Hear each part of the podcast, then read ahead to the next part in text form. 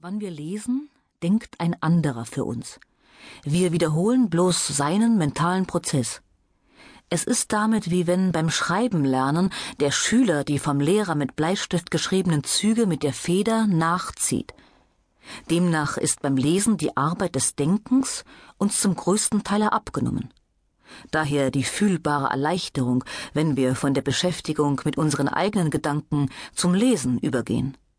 Eben daher kommt es auch, dass wer sehr viel und fast den ganzen Tag liest, dazwischen sich aber in gedankenlosem Zeitvertreiber erholt, die Fähigkeit, selbst zu denken, allmählich verliert, wie einer, der immer reitet, zuletzt das Gehen verlernt. Solches aber ist der Fall sehr vieler Gelehrten. Sie haben sich dumm gelesen. Denn beständiges, in jedem freien Augenblicke sogleich wieder aufgenommenes Lesen ist noch geisteslähmender als beständige Handarbeit, da man bei dieser doch den eigenen Gedanken nachhängen kann.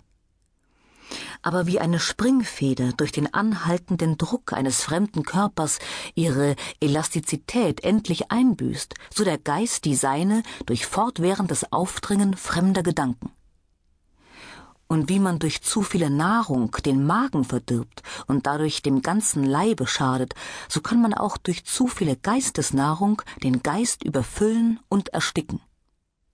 Denn selbst das Gelesene eignet man sich erst durch späteres Nachdenken darüber an, durch Rumination.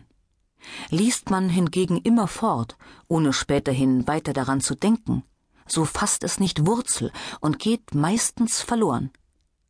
Überhaupt aber geht es mit der geistigen Nahrung nicht anders als mit der leiblichen. Kaum der fünfzigste Teil von dem, was man zu sich nimmt, wird assimiliert. Das übrige geht durch Evaporation, Respiration oder sonst ab.